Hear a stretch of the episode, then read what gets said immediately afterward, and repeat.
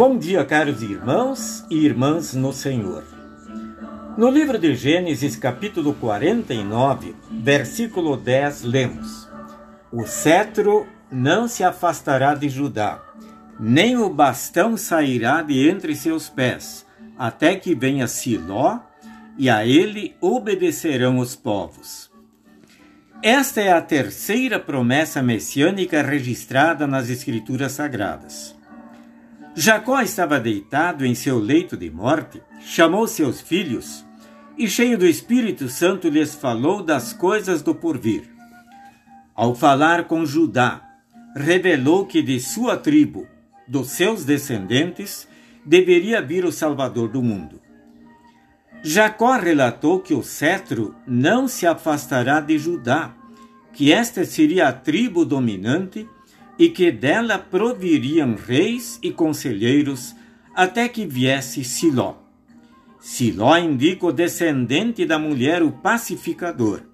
Este Siló é Jesus, o Messias prometido. Também esta profecia cumpriu-se maravilhosamente.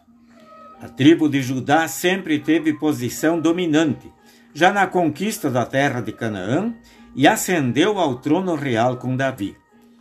Exerceu a liderança até a vinda de Siló, de Jesus.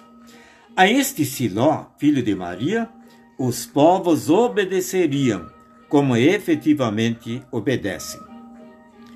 O reino de Jesus é um reinado diferente, que não é exercido pela força da espada e de soldados. Os povos devem obedecer à sua voz, à sua palavra. O reino de Cristo é um reino de palavra e de fé. Jesus ordenou aos seus discípulos: ide, pregai o Evangelho. O Evangelho é o poder de Deus para a salvação de todo aquele que crê. Quem ouve e aceita esta palavra mediante a fé, ingressa no reino de Siló e passa a fazer parte dos concidadãos dos santos. Jesus disse: As minhas ovelhas ouvem a minha voz, eu as conheço e elas me seguem.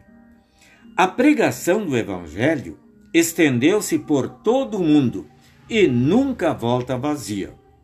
Por isso mesmo existem em toda parte os que obedecem voluntariamente e com alegria à voz de Jesus.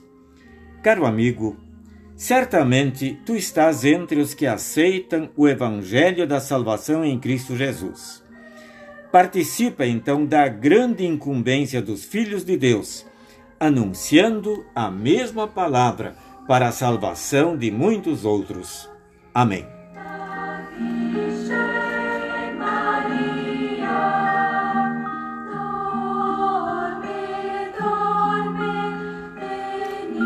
Oremos. Querido Deus, nós te agradecemos que, porque prometeste, enviaste teu Filho ao mundo para nos salvar e novamente poderemos celebrar o aniversário de seu nascimento.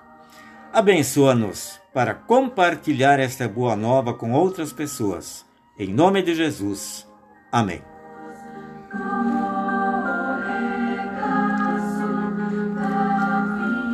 Vocês ouviram mais uma mensagem extraída do devocionário Pare, Medite e Viva. A todos desejamos um bom dia com Jesus.